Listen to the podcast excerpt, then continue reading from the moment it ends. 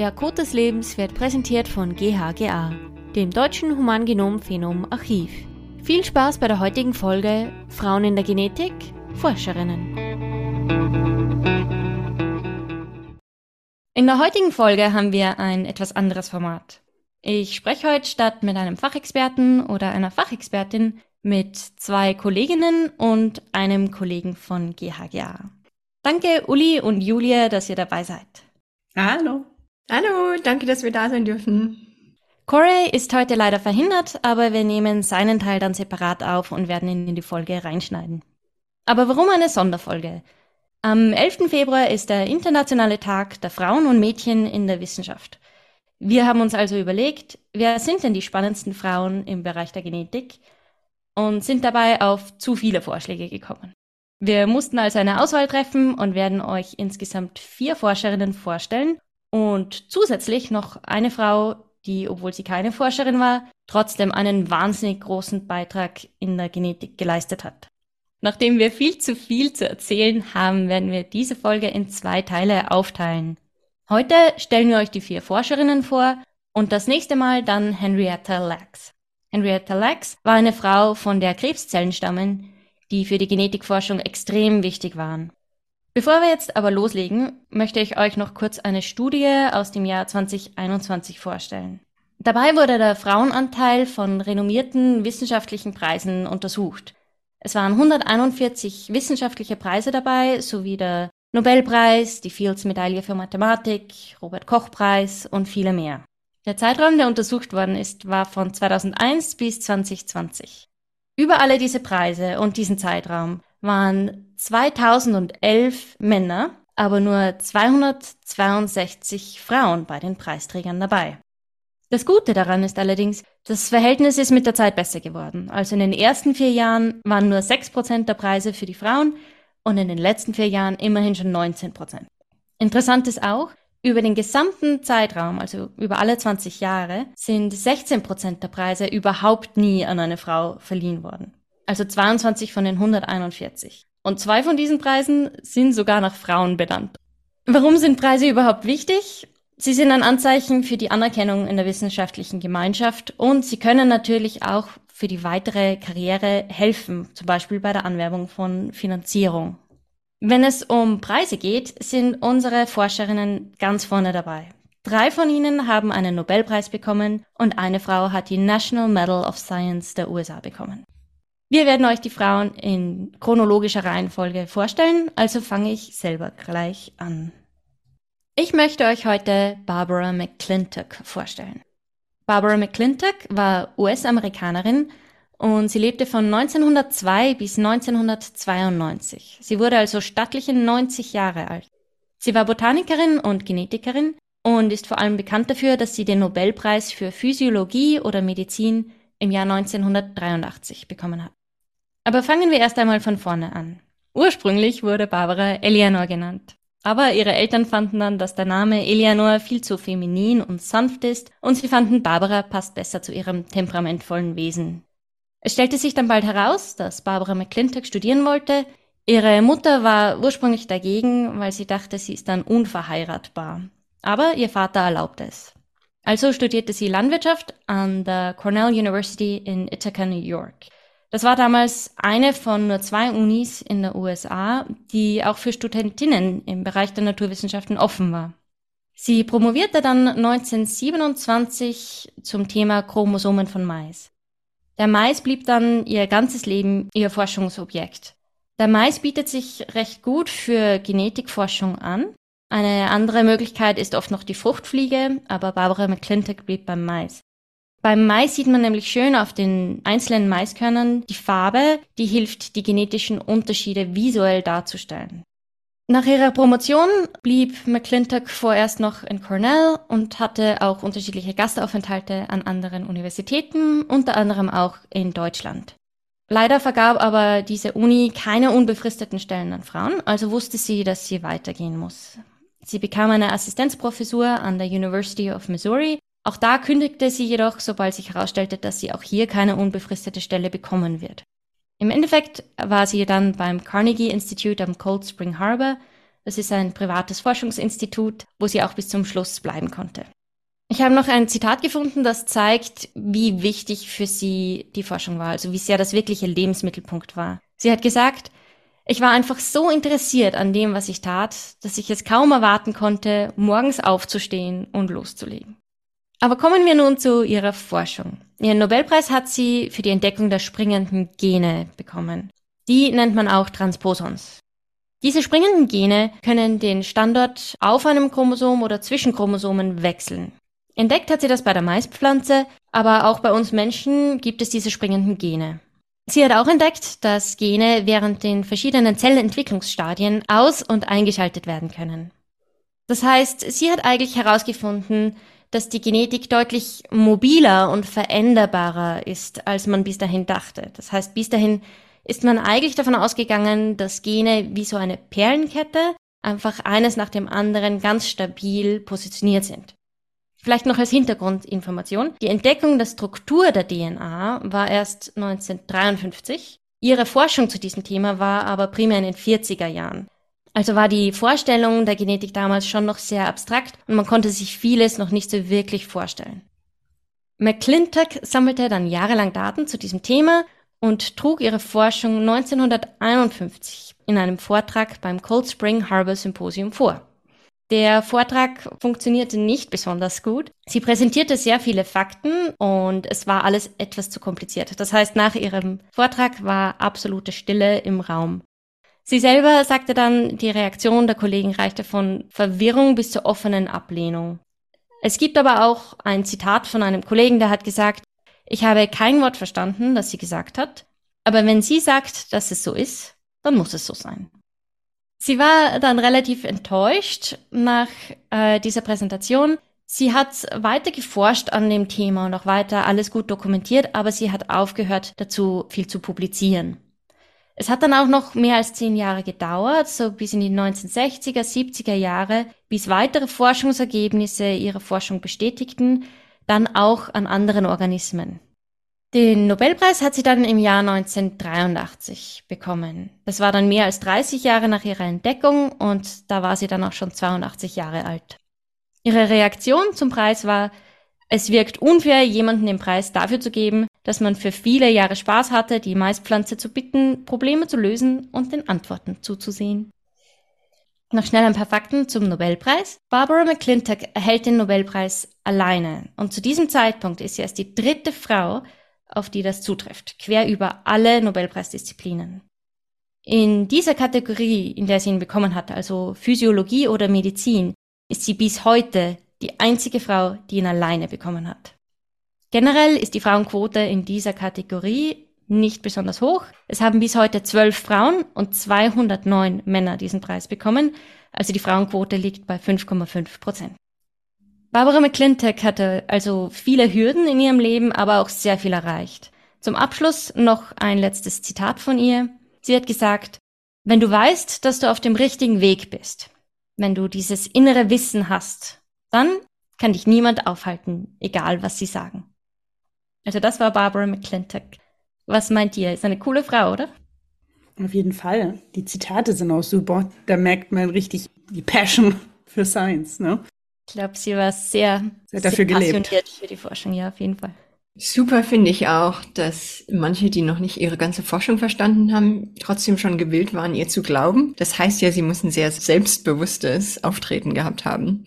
Sie hat natürlich auch vorher schon an Sachen geforscht und entdeckt. Sie war auch zu diesem Zeitpunkt schon, glaube ich, bekannt als gute Forscherin, vor allem in diesen Fachkreisen. Aber alle haben ihr offensichtlich trotzdem nicht geglaubt. Ja?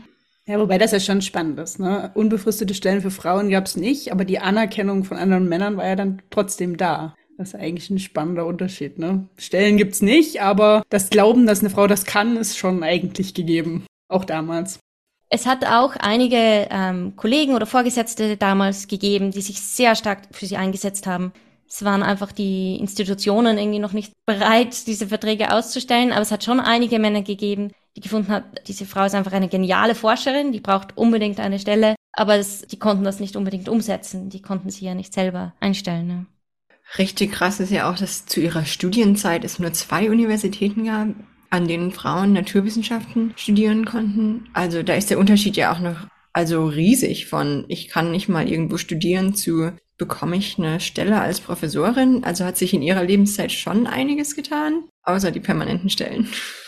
Ja, in ihrer, ich meine, sie ist 1902 geboren, das war schon noch eine andere Zeit. Und 1992, wie sie gestorben ist, war, glaube ich, eine andere Welt, wenn es um Frauen in der Forschung geht.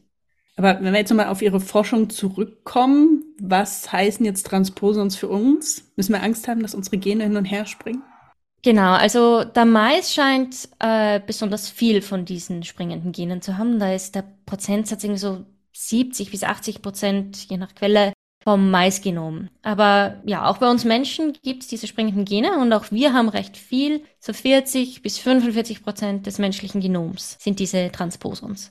Prinzipiell ist es eigennützige DNA, also die ist nicht unbedingt da, um uns zu helfen, aber sie hat sowohl negative als auch positive Auswirkungen auf uns. Also es kann passieren, dass wenn so ein springendes Gen in ein wichtiges Gen bei uns hineinspringt, dass das dann nicht mehr funktioniert. Das kann dann tatsächlich Krankheiten auslösen. Oder es gibt ein Beispiel, wo ein Gen blockiert wird, das normalerweise hilft, Krebs zu verhindern. Und dann steigt ein Risiko, Krebs zu bekommen. Also es kann sehr wohl negative Auswirkungen geben, wenn die einfach im falschen Abschnitt der DNA landen. Insgesamt heißt es aber auch, dass es auch durchaus positiv sein kann, vor allem langfristig gesehen. Weil durch diese erhöhte Änderungsrate gibt es eine erhöhte genetische Diversität. Das heißt, mehr oder weniger, sie mischen das Erbgut kräftig durch und erzeugen so neue Variationen. Das kann langfristig bei der Evolution ein großer Vorteil sein. Genau, also das war jetzt die erste Forscherin, die wir euch heute vorstellen wollten. Und jetzt wird Julia euch noch mehr über Elizabeth Blackburn und Carol Greider erzählen. Richtig, ich wollte heute über Elizabeth Blackburn und Carol Greider sprechen, weil die beiden im Jahr 2009 den Nobelpreis für Physiologie oder Medizin erhalten haben, gemeinsam mit Jack Szostak. Und zwar für die Entdeckung, wie Chromosomen von Telomeren und dem Enzym Telomerase beschützt werden. Zu den Details kommen wir gleich. Ähm, was ich daran besonders finde, ist, dass besonders Carol Greider die Arbeit, für die sie hier ausgezeichnet wurde, als Doktorandin gemacht hat. Und zwar mit ihrer Doktormutter Elizabeth Blackburn zusammen. Und ähm, soweit ich weiß, ist das die einzige Person, zumindest die einzige Frau, die für ihre Arbeit während ihrer Promotion mit dem Nobelpreis ausgezeichnet wurde. Elizabeth Blackburn ist 1948 in Tasmanien geboren, ist aber für ihre Doktorarbeit an die Cambridge University in England gezogen und hat danach an der Yale Universität an der Ostküste der USA geforscht und ist dann seit 1987 Professorin an der Universität von Berkeley, also an der Westküste der USA, geworden. Hat also ganz schön viele Kilometer hinter sich gelegt für ihre Karriere. In Berkeley an der Universität kreuzten sich dann ihre Wege mit Carol Greider. Carol hat hier als Doktorandin in Elizabeth Blackburns Labor angefangen. Der Weg dorthin war für Carol allerdings steinig, denn sie hatte Schwierigkeiten, in ein Doktorandenprogramm aufgenommen zu werden, da sie eine Lese- und Rechtschreibschwäche hatte und damit verbunden schlechte Ergebnisse in den standardisierten Zulassungstests. Schon bevor Carol Greider als Doktorandin angefangen hat, hatte sich Elizabeth Blackburn mit der Erforschung von Telomeren beschäftigt. Telomere sind die Enden von Chromosomen und unsere andere Forscherin, von der wir gerade gesprochen haben, McClintock, hat tatsächlich auch schon an Telomeren geforscht und beobachtet, dass diese Enden von Chromosomen das Zusammenkleben verhindern und hatte die Idee, dass sie eventuell eine schützende Rolle einnehmen konnten von unserem Genom. Sie hat sich das vorgestellt wie die Plastikschutzkappen an unseren Schnürsenkeln, die verhindern, dass die Schnürsenkel ausfransen. Elizabeth Blackburn hat also ohne Carol Greider schon an diesen Telomeren geforscht und hat wiederholte DNA-Sequenzen identifiziert, die am Ende der Chromosomen sich befinden und deren Funktion allerdings noch nicht verstanden. Äh, zusammen mit Jack Schuster konnte sie zeigen, dass die Sequenzen, die sie gefunden hat, Chromosomen tatsächlich vor dem Abbau beschützen. Dazu kommt, dass diese DNA-Sequenzen von einem Wimperntierchen kamen, das ist ein einzelliger Organismus, und diese schützende Funktion auch in Hefezellen ausführen konnten. Das heißt, dass sie zum einen einen bis dahin komplett unbekannten Mechanismus gefunden hat, der unsere Chromosomen in unseren Zellen beschützt, aber zum anderen auch die ersten Schritte dazu unternommen hat, zu zeigen, dass dieser Mechanismus in ganz vielen verschiedenen Organismen sehr wichtig ist. Heute wissen wir, dass diese, dieser Schutzmechanismus quasi von einzelligen Lebewesen bis hin zum Menschen fast identisch funktionieren. Was bedeutet, dass er sehr, sehr essentiell ist und schon sehr, sehr alt ist in der Zeit der Evolution gesehen. Jetzt kommt Carol Greider ins Spiel. Sie versuchte als Doktorandin herauszufinden, wie diese Telomer-DNA am Ende der Chromosomen entsteht. Die Idee war, dass es vielleicht ein noch unbekanntes Enzym gibt, die diese DNA herstellen. Und tatsächlich, am Weihnachtsmorgen 1984 entdeckte Carol Greider die ersten Anzeichen eines Enzyms in ihrer Laborarbeit. In ihrer folgenden Arbeit zeigte sie dann außerdem, dass dieses Enzym, das sie Telomerase genannt haben, die Telomere immer wieder verlängern kann. Das ist super wichtig für die Verdopplung unserer genetischen Informationen, die vor der Zellteilung stattfindet. Der Mechanismus, wie die DNA abgelesen und dann kopiert wird, führt nämlich hypothetisch dazu, dass immer ein kleines Stück DNA nicht kopiert werden würde. Durch die Telomere und deren kontinuierliche Verlängerung wird das aber vermieden. Das heißt, wir verlieren keine Information von unserer DNA bei der Verdopplung vor der Zellteilung. Also zusammengenommen haben Elizabeth Blackburn und Carol Greider zwei Hauptprobleme gelöst oder Fragen beantwortet. Zum einen, was sind Telomere? Was sind diese Sequenzen am Ende der Chromosomen? Und welche Funktion haben sie? Sie haben die DNA-Sequenz dieser Telomere identifiziert. Sie haben zeigen können, dass diese Telomere den die Chromosomen beschützen vor dem Abbau und sie haben das Enzym gefunden, das diese Telomere baut und wieder verlängert und wiederherstellen kann. Das zusammen mit ihrem Kollegen Jack Shostak. Ich hätte jetzt äh, noch kurz eine Frage zu den Telomeren, weil ich habe mal auch wo gelesen, dass die eigentlich das Altern ein bisschen bei uns auslösen, dass sie kürzer werden, aber wenn die Telomerase das immer wieder richtet, also verliert man einfach mit der Zeit doch ein, immer wieder ein bisschen von diesen Telomeren oder wie funktioniert das? Gute Frage, genau. Also wahrscheinlich ist es so, dass die Telomerase Aktivität mit dem Alter abnimmt. Also der Stoffwechsel wird langsamer, das wissen wir ja, und Enzymaktivität wird langsamer. Und das heißt, dann werden die Telomere nicht mehr so gut verlängert wie vielleicht früher, als wir 15, 20 waren. Genau, ein anschauliches Beispiel ist zum Beispiel Hautzellen. Diese sterben dann ab, wenn die Telomere zu kurz werden. Nicht, wenn die DNA zu kurz wird, sondern nur, wenn diese Extrastückchen zu kurz werden. Und das würde dann zum Beispiel dazu führen, dass wir Fältchen in der Haut haben. Oder Pigmentzellen sind auch Zellen, die sich sehr oft teilen, deswegen sehr viel Telomeraseaktivität brauchen, um die Telomere zu verlängern. Und wenn deren Aktivität abnimmt, verkürzen sich die Telomere, sterben die Pigmentzellen ab und wir bekommen graue Haare. Aber heißt das dann, wenn wir einen Weg finden, die Telomerase aktiv zu halten, kriegen wir keine Fälschen und keine grauen Haare? Vielleicht. Telomeraseaktivität ist definitiv nur eine von vielen Faktoren im Altern. Aber es könnte natürlich sein, dass wir zumindest kurzfristig Altern verhindern könnten, zumindest in der Haut oder in den Haaren. Eine Nebenwirkung wäre möglicherweise, dass wir Krebs fördern. Also es gibt zum Beispiel Krebsarten, die sich ja auch, in denen sich die Zellen sehr stark vermehren. Das heißt, da sollten auch irgendwann die Telomeraseaktivität weniger werden, Telomere kürzer werden, Zellen absterben. Aber Krebszellen sterben meistens nicht. Das heißt, es gibt tatsächlich Krebsarten, die Mechanismen haben, diese Telomeraseaktivität hochzuhalten und zu verlängern und damit in Richtung Unsterblichkeit zumindest auf zellulärem Level zu gehen. Das heißt, vielleicht können wir uns von diesen Krebsarten was abschauen, vielleicht machen wir es dann aber auch nur schlimmer. Was ich noch spannend finde, ist, die zwei Frauen sind ja auch voll und ganz im Forschungsleben, oder? Weil wenn sie Weihnachtsmorgen ihre Entdeckung macht, Absolut. Ich glaube, es spricht auch ein bisschen dafür, wie Doktorarbeiten gehandhabt werden, besonders in den USA. Ähm, aber das stimmt natürlich. Das sind zwei ganz dedizierte Frauen, die auch bis heute in, die, in der Forschung aktiv sind. Elizabeth Blackburn ist, soweit ich weiß, sowohl in San Francisco als auch in La Jolla in der Nähe von San Diego tätig. Sie teilt sich also ihre Zeit zwischen zwei Forschungsinstituten. Elizabeth Blackburn war zwischendurch auch die Präsidentin von einem Forschungsinstitut in La Jolla und damit die erste Frau, die Präsidentin von diesem Institut war.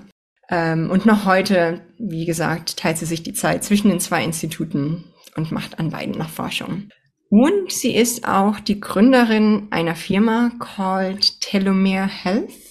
Diese Firma beschäftigt sich mit der Erforschung von Telomerlängen und deren Zusammenhang mit Krankheiten und möchte auch hier Diagnostika finden für Krankheitserkennung basierend auf der Länge von Telomeren. Und Carol Greider ist auch noch aktiv in der Forschung. Sie ist aktuell an der University of California in Santa Cruz, wo ich sie tatsächlich auch schon kennenlernen durfte. Das war ja meine PhD-Universität. Und sie sitzt heute in meinem alten Büro.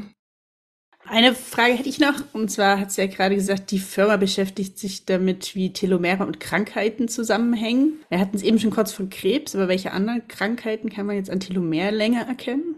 Es gibt auch angeborene Krankheiten, die durch Defekte in Telomeren und Telomerase hervorgerufen werden. Eine, die mir einfällt, ist eine angeborene Anämie, also eine angeborene Blutkrankheit. Hier besteht ein Defekt in den Telomeren, die dazu führt, dass sich Stammzellen vorzeitig aufhören zu teilen. Das sind die Stammzellen, die eigentlich zu Blutzellen werden würden. Da die Telomere zu kurz oder defekt sind, teilen sie sich nicht mehr, altern vorzeitig und führen zu Blutarmut.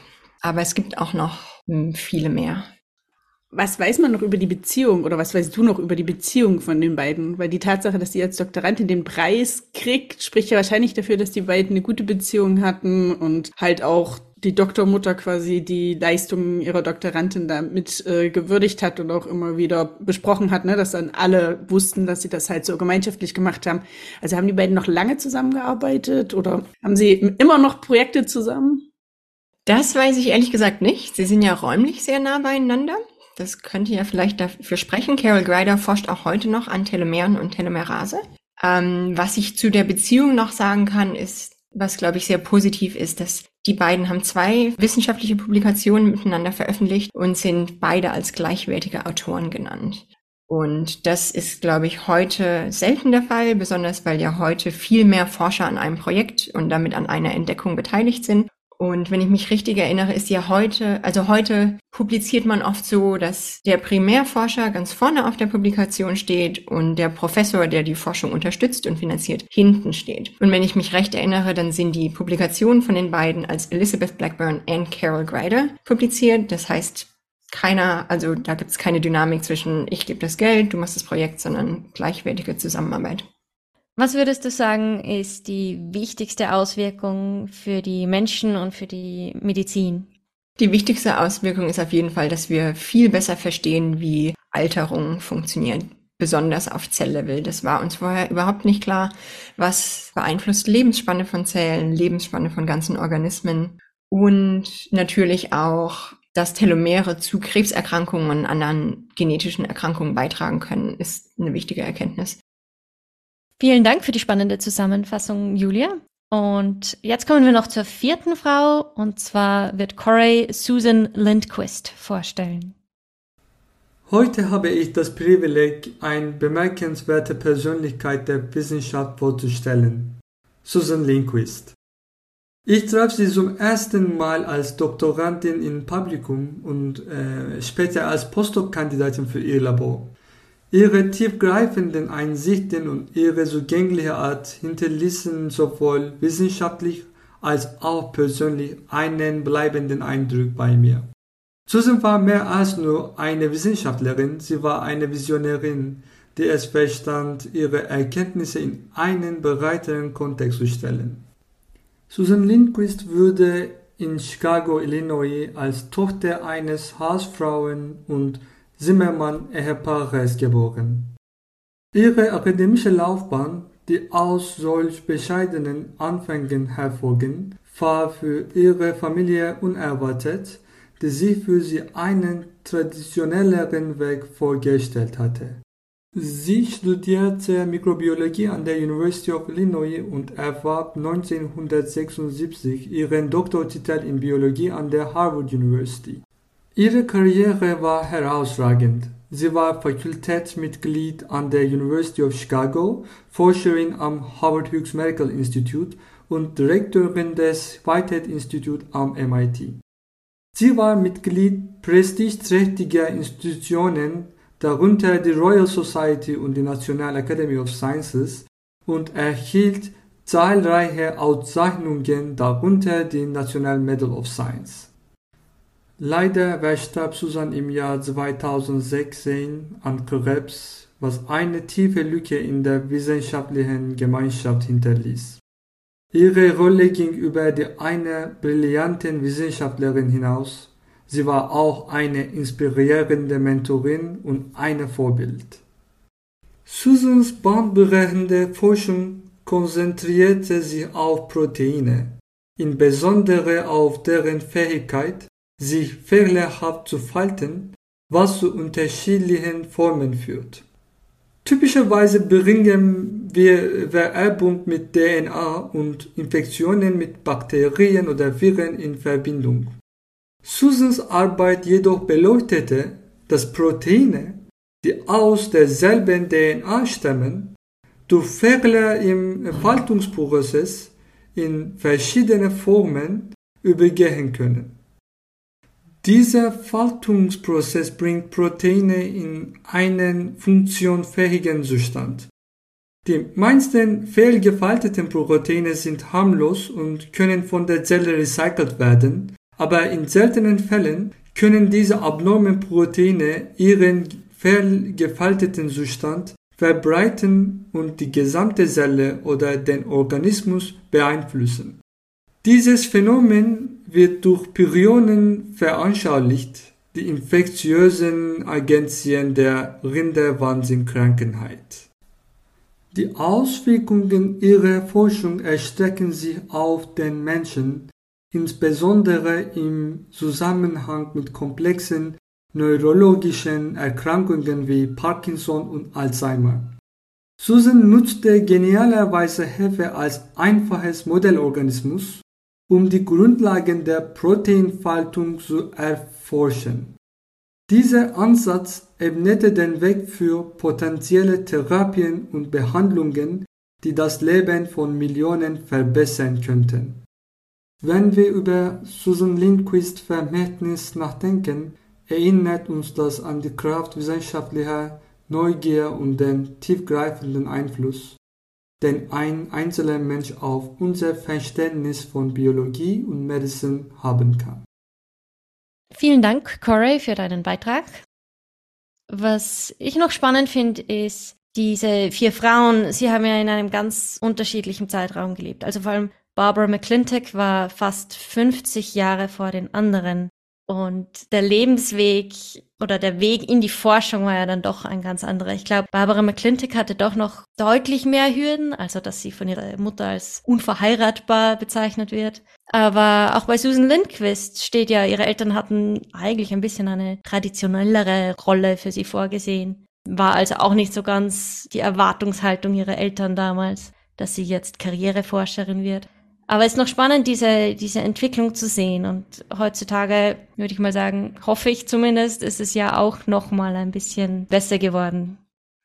Ja, ich glaube also, dass man auf jeden Fall einen sehr großen Unterschied gesehen hat zwischen den Frauen, die wir am Anfang der Folge oder gegen Ende der Folge besprochen haben. Besonders was Erwartungen angeht oder was Möglichkeiten angeht im Sinne von Plätze an Universitäten bekommen, für Studieren, für Arbeiten. Da haben wir heute, glaube ich, schon eine deutlich bessere Position erreicht.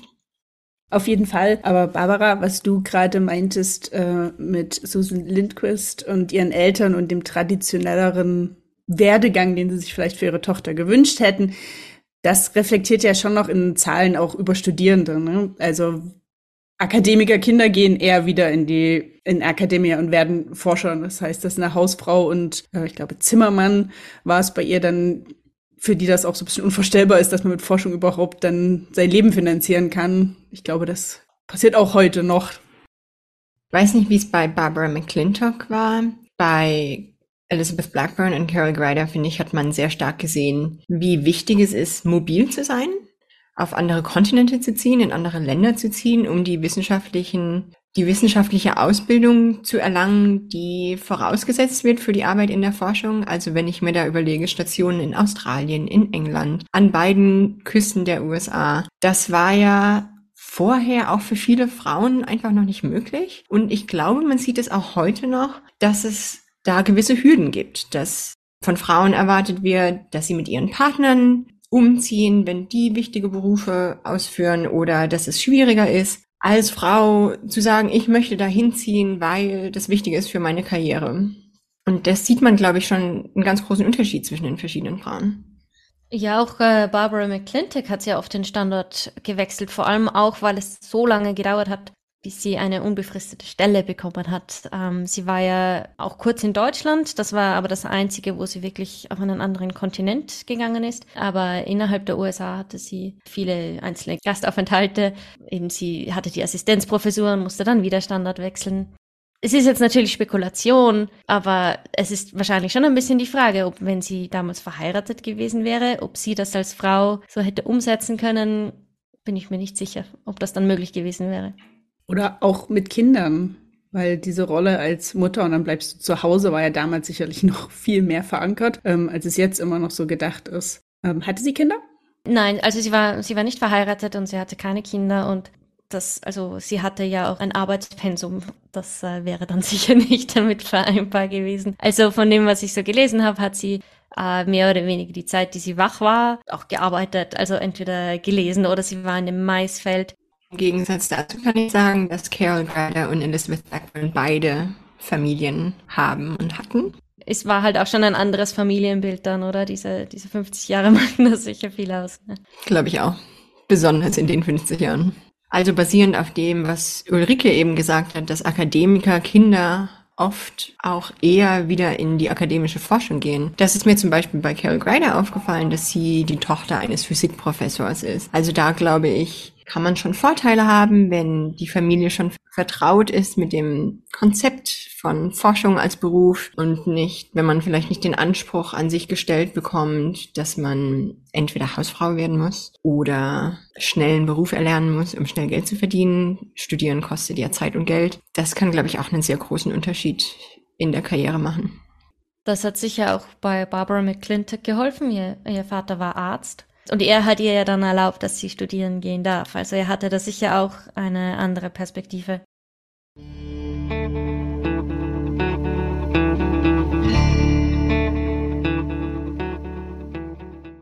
Also fassen wir die Folge noch einmal zusammen. Barbara McClintock, Elizabeth Blackburn, Carol Grider und Susan Lindquist hatten alle unterschiedliche Hürden in ihrem Leben und haben trotzdem alle sehr viel für die Forschung erreicht.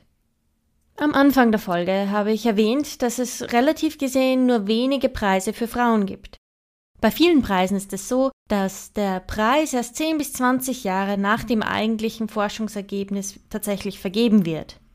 Wir hoffen also, dass diese Preisquote in Zukunft raufgehen wird. In unserer nächsten Sonderfolge stellen wir euch Henrietta Lacks vor. Dieser Podcast wurde präsentiert von GHGA. Wir bieten Infrastruktur, in welcher Genomdaten sowie weitere medizinische Daten sicher gespeichert und kontrolliert zugänglich gemacht werden können. Das Projekt wird von der Deutschen Forschungsgemeinschaft finanziert und ist Teil der nationalen Forschungsdateninfrastruktur. Weitere Informationen findet ihr unter www.ghga.de. Vielen Dank fürs Zuhören und herzlichen Dank an unsere heutigen Gäste Julia, Uli und Corey. Bis zum nächsten Mal.